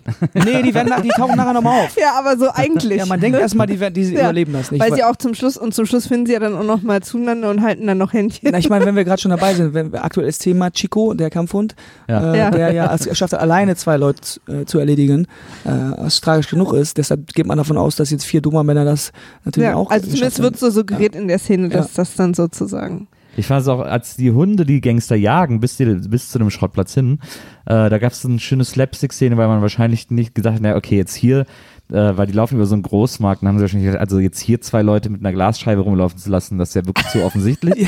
ähm, deswegen laufen die an einer großen Salatrutsche vorbei, wo dann Ja, so oder Apfelsinen, so irgendwie sowas wo, kommt ja, wo dann irgendwie so, so 100 Salatköpfe so runterrollen, weil die einfach so, weil die so fragil schräg auf so ein Ding gestapelt wurden. So, und hier ist das erste Mal, Müssen. hier ist das erste Mal was sehr, sehr unrealistisch ist, weil kein Mensch äh, ist schneller als ein Hund. Das einfach habe ich nämlich auch Jeder gedacht. noch so kleine die Hund sind ewig ist gelaufen. eigentlich, schn äh, Ja. ist eigentlich schneller als ein Mensch. Okay, es gibt ganz kleine, vielleicht fette Hunde, äh, die nicht so Ja. schnell sind, aber eigentlich kann jeder, jeder Terrier ist schneller als, ein- äh, als Ja. ein, ein Vor durchschnittlicher allen Dingen über diese lange Strecke so, Genau, ne? genau. Mhm. Aber es ist natürlich äh, für vor allen Dingen für die für Kinder wahrscheinlich beim Gucken eine sehr befriedigende Szene, wie sie dann da landen und dann. Ja, ja. Mhm. das Und dann sind sie die großen Helden, ist ja auch wieder mal Schlagzeile und Im Bezirksfernsehen. ja, genau. Weil Die, Be die Genau. Bezirksgerichtsverhandlung wird Genau. natürlich im Fernsehen übertragen. Großes, großes Hallo, großes Ereignis in, im, im Bezirk. Ja. Ähm, dass die Familie, äh, ich weiß gar nicht, wie sie mit Nachnamen heißt, weiß es auch nicht. Ich habe Ähm, auch die ganze Zeit überlegt. dass die es ich geschafft hat, einen großen, großen Ja. äh, äh, ähm, Tierschmuggel und äh, Tierversuche äh, Ring, Ja. kriminellen Ring äh, äh, aufzulösen. Und Ja. Das war, war toll, toller Moment. Waren Sie schon immer ein Hundefreund? Hat die Reporterin ihn gefragt. Und die Reporterin interviewt jeden und am Schluss sogar den Hund. Sie Stimmt, hält dem Hund das Mikro hin. auch ein super wartet, Gag. dass der irgendwas sagt. Aber da der Hund ja unsere Sprache perfekt versteht, Eben. war das für ihn überhaupt kein Problem, darauf zu reagieren. Ja.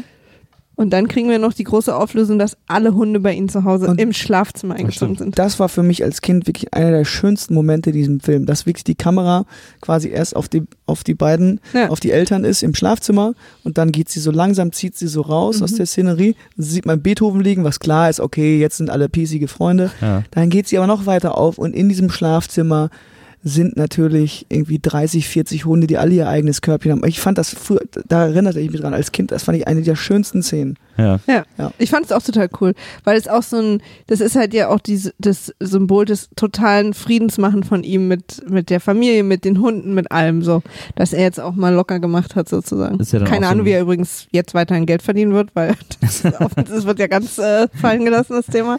Ist ja dann Aber- auch so ein Waltons-Gag, weil sie sagen dann erst Guten Nacht, Beethoven, Genau. äh, weil er bei denen am. Bett liegt und dann fährt die Kamera zurück und dann sagt er Guten Nacht, James, Guten Nacht, Jimmy, Guten Nacht, Ja. Billy und, und äh, Gute, bestimmt eine gute Luftqualität in dem Schlafzimmer, Hab ich auch mir gedacht, mein vorstellen. Gott, was, wie das stinken muss. Ja, Ja. ja.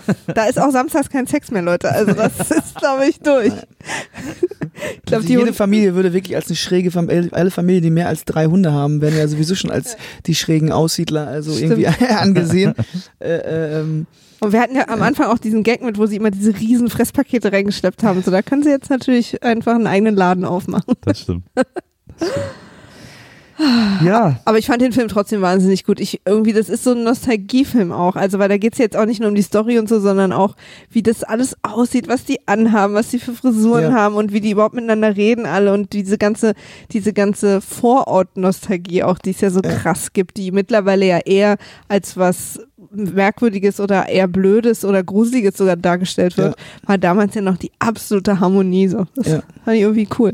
Hat Spaß gemacht, den zu gucken. Es fühlte sich so an wie Sonntagnachmittag, so als Kind. das stimmt. Ja, ich fand auch, also ich fand, was ich auch äh, interessant fand, sind so diese, diese äh, äh, 90er Jahre, also es gibt so wahnsinnig viele ikonografische Sachen, die man, mit denen man so aufgewachsen ist, weil die halt damals in jedem amerikanischen Film vorkamen. Äh, und man die immer so ganz, also man fand die immer wahnsinnig amerikanisch und deswegen wahnsinnig cool, aber die sind, sind so eingebaut, also dass die Kinder da beim Frühstück Captain Crunch essen, das ist so, Ja, ja. Ja. die, so dieses, diese Cereals, die habe ich als Kind immer in jedem Film gesehen und fand die immer, dass die wahnsinnig cool aussehen und so. Und immer auch so äh, Bacon und Genau. Rührei zum Frühstück und so. Stimmt. Pfannkuchen am besten, auch so Pancakes und so. Das ist so der Klassiker, ne? Total. Ja. Wir haben dir Rührei gemacht. Und Speck, so wie du ihn magst. Ja. Mhm. Übrigens, als die Kinder für ihren Vater Rührei machen, dann nimmt das äh, eine Kind ja ein Ei aus dem Kühlschrank, um das Rührei zu machen. Mhm. Und ich muss die Eieraufbewahrungssituation dieser Familie stark kritisieren. Oh, oh, jetzt sind wir in der Kritikrunde. in einem Kühlschrankfach einfach alle Eier so reingelegt haben, also so reingestapelt. Und das muss bei jeder Kühlschranköffnung muss, müssen da drei Eier rausfallen. So ein bisschen mit den Salatköpfen. Hab ich hab ich, sehr- ich habe sehr lange über diese Eierstapelsituation man muss sich so in eine kleine Gefahrensituation im Leben legen, sonst wird's zu langweilig. Das glaube ich auch.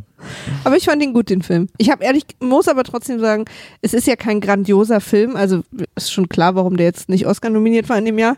Aber und ich habe tatsächlich ein bisschen Schiss vor den Fortsetzungen, weil ich glaube, dass wir da bei Teil 7 schwer. Hast du noch, hast du noch spätere. Teile gesehen von Beethoven? Ich glaube, ich habe den, den, den, den direkten Nachfolger noch gesehen. Also, was war das? Eine Familie namens Genau. Beethoven. so. Das, äh, den habe ich, glaube ich, noch gesehen, aber dann bin ich irgendwann auch ausgestiegen. Ist ja wahrscheinlich auch ne, die gleiche Story. Der Vater ist wieder völlig überfordert und Ich war dann auch, Irgendwie- dann wurde ich ja halt schon irgendwie 14, 15 und dann hat man schon andere, andere Sachen geguckt als 11- oder 12-Jähriger. Das Ja. war schon dann eine andere Zeit, dann ging. hast du denn noch einen anderen gesehen? Ich habe auch den gestern zum ersten Mal gesehen. Ich habe noch nie, glaube ich, einen Beethoven. Ich habe halt den mit den Kleinen gesehen, also Okay. den zweiten Teil. Und ich dachte immer, das wäre der erste. Ach so. Deswegen war ich gestern sehr überrascht. Du hast auch beim zweiten Police Academy, äh, beim ersten Police Academy gedacht, das wäre der zweite und so. Also Nee, ich dachte, die da- Story vom zweiten ist im ersten noch drin. Ja. Ich dachte, die eins und zwei habe ich in meinem Kopf zusammen gemacht mit dem Gangster mit der lustigen Stimme. Ich dachte, das würde im ersten Teil passieren, aber War so nicht. weiß ich nicht. Naja, für mich sind hier viele Überraschungen auf dem Weg in diesem Und viel Podcast-Format. gelernt hast du auch. Ich habe wirklich viel gelernt. Das stimmt. Das ist fast erschreckend. Das war gar nicht geplant. Wir haben gar nicht auf Twitter gefragt nach Kurzzusammenfassung, ne? Stimmt, das haben wir vergessen. Lass Wir fragen normalerweise immer unsere Hörer auf Twitter, dass sie den Film, den wir gucken, in einem Satz zusammenfassen. Und dann lesen wir die lustigsten vor. Und das haben wir vergessen. In 140 Zeichen sozusagen. Genau. Sozusagen, genau. Und dann kommen manchmal so Metasachen und manchmal wirklich aber einfach nur. Ich würde es zusammenfassen. Das gute alte Patriarchat. Und dann müsste man eigentlich versuchen, rückwärts auf den Ja. Film zu kommen. Das gute alte Patriarchat. Ich glaube, ich würde, äh, ich glaube, ich würde schreiben äh, Sabba Sabba Wuff. Da könnte man schon auch eher drauf kommen. Was würdest du? Vielleicht in der Kombination. Was würdest du für einen Tweet schreiben, Maria? Ach, The Tooch is loose. Also die Stiefel von Stanley Tucci schon Ja. wieder. Da muss ich schon wieder, da träume ich schon wieder von.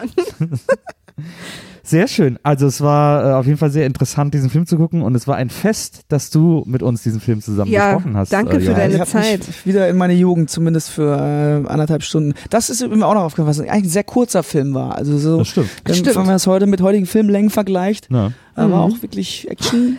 Ich habe noch zwei Notizen, Ja. fällt mir gerade ein. Und zwar, einmal möchte ich das sehr gute Pullover-Game dieses Films loben. Gerade vom, vom Familienvater. Vater, da waren ja. wirklich ein paar richtig geile dabei, die ich mir original einfach kaufen würde und so tragen würde. Und das zweite ist, dann ganz zum Schluss ruft ja Mark, der Schulschönling, zu Hause an und will die älteste Tochter sprechen. Da dachte ich mir, die alte Fame-Bitch. Was weil für, ein Oberfläch, gedacht, was für ein oberflächlicher Penner. Ja. Das wird gar nicht thematisiert. Sie war im. Fernsehen, er ruft sie an. Genau. Ah, ist das, äh, ist das, aber auch lustig, das hat mich äh, an die heutige Zeit erinnert, diese Telefone mit diesen langen äh, Schnüren Ja. Ja. und unvorstellbar, dass man vorher nicht wusste, wer am Apparat ist. Man nimmt Ja. also ab und man weiß nicht, wer dran Wenn ist. heute hier anonym ist, gehe ich ja. Ja. auf keinen Fall Ja, ran, siehst du, wenn ich, mein, die Nummer nicht Aber das kenne. kennt man natürlich auch noch aus unserer Jugend, Ja. wenn zu Hause jemand Das ich angerufen hatte, wollte man rangehen, weil man nicht wusste, wer dran war. Ne? Genau. Das konnte der, der bei- in meinem Fall, äh, also zu, zu Abiturszeiten, äh, konnte das der äh, Direktor sein, der sagt, du musst in die Nachprüfung, deshalb saß ich da zwei Tage mal irgendwann auf heißen ja, Kohlen. krass. ähm, aber sonst hat man sich eigentlich immer gefreut, ranzugehen, weil man Ja. nicht wusste, wer dran ist. Weil diese Idee, dass man nicht weiß, wer dran ist, ist ja heute der absolute Horror. Ja. Also so, ich lasse dann, ah, kann ja raufsprechen, wenn es wichtig ist. Ja, auch so, äh, auch, äh, also man hat ja noch immer nicht unbedingt sofort erkannt, mit wem man gerade spricht. Stimmt. Und meine und die Freunde meiner Mutter hielten mich immer für meine Mutter und haben mir dann Geheimnisse erzählt. Das war immer cool. Ja, das war bei uns so, mein Vater war ja, ist ja Landarzt und der hat dann immer Notdienst gehabt am Wochenende, auch wenn er unterwegs war. Und wir waren auch fünf Kinder zu Hause und drei Jungs und egal, wenn einer von uns Jungs dran gegangen ist und gesagt hat, Oerding, oder man konnte sich sogar mit Johannes Oerding melden, dann fingen auch erstmal die Patienten an zu erzählen, ja, Herr Doktor, ich habe hier so mit dem Rücken wieder, ich weiß, können Sie mir nochmal eine Spritze geben? Und mein Mann, der hat irgendwie, und dann erzählt sie, nee, ich bin nur der Sohn. Ja, okay, aber wann können wir denn vorbeikommen? Nein, ich bin nur der Sohn. Und das ging so oft so und dann, bis die Leute das geschnallt haben. Und dann hast du irgendwann angefangen, naja, also sie müssen dann. ja, Geloni da, muss ich hier schön, Diclofenac, Geloni da, alles drauf. Der- viel der- hilft viel, ne? Tschüss. Dein Vater wird ja wahrscheinlich auch immer einfach so ein Tablett mit Spritzen rumstehen äh, gehabt mein haben. genau, mit so bunten, ne? Mit Mein, genau, genau, genau. Genau. Mein Vater hatte auch so eine richtige Vier-Augen-Brille. Der böse Landarzt. Ja, Wenn ich so recht drüber nachdenke, er hat auch Tierversuche gemacht. Ich weiß es nicht. wer weiß. Wir decken hier heute einiges auf. Ja. Aber das fiel mir gerade noch ein, dass ich das nochmal sagen wollte, dass Marc sich da am Ende nicht okay verhalten hat. Ja, aber für Ich glaube, sie die ja inneren immerhin- Werte, aber die inneren Werte sind halt mit ja 15 trotzdem- auch noch nicht. Ich wollte gerade sagen, da geht es ja auch um Oberflächlichkeit. mit Eben. Für sie 15, ist es ne? ja trotzdem ein Happy End. Das stimmt. Ja. Das stimmt. Und für uns auch? Für, oh, geniale Überleitung, Frau Lorenz. So, Äh, irgendwas für uns muss ich ja auch. können. Ähm, du, äh, Johannes, du spielst dieses Jahr noch ein paar Festivals, also Ja. da kann man dich noch live sehen. Äh, dein Album Kreise noch aktuell erhältlich und äh, sehr empfehlenswert, denn es ist das äh, erste deutsche Album, das ich überhaupt kenne, in dem es jemand geschafft hat, äh, aus einem Videospiel ähm, ein, eine Lebensphilosophie zu formulieren. Und äh, alleine für diesen Song äh, Tetris, äh, aber auch für alle anderen Songs ist es wert, da mal reinzuhören. Ähm, vielen Dank, dass du heute bei uns warst. Ja, Ja, hat- vielen Dank. Kein Problem, hat großen Spaß gemacht. Ja, uns auch. Wenn wir so bei Beethoven 6 sind oder so, rufen wir dich nochmal an. Ja. Genau. Dann machen wir so eine jederzeit. draus. Den letzten gucken wir auch wieder mit dir. Mir gefällt auch gerade so ein bisschen diese äh, äh, Filmkritikerrolle. Das ist so, man kann da, das finde ich gut, auch mal Kritiker zu sein, nicht immer nur kritisiert zu werden. Ist Das auch mal was gut, Auch mal auszuteilen, das Ja. finde ich geil. Können wir nicht auch mal andere Musiker kritisieren? Deswegen nehmen wir auch so Altfilme, sind eh alle tot. Wir- ja, ja, stimmt.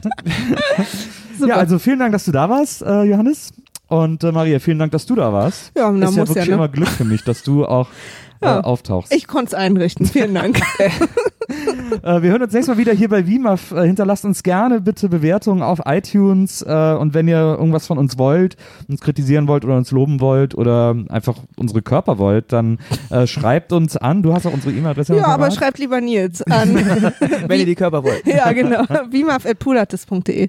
Genau. Und auf Twitter sind wir zu erreichen unter WIMAF war weg, weil nämlich äh, WIMAF weg war. Mi Waff, was? Wie Wimaf Maff war weg. War weg. Ja. Genau. Ed WIMAF war weg. Und äh, da könnt ihr auch gerne mit uns in Kontakt treten. So, Genau. Jetzt habe ich noch alles Wichtige gesagt. Sehr gut. Äh, jetzt bleibt noch das Allerwichtigste. Seid auch nächste Woche wieder dabei. Wir freuen uns auf euch. Bis dann. Macht's gut. Tschüss. Tschüss.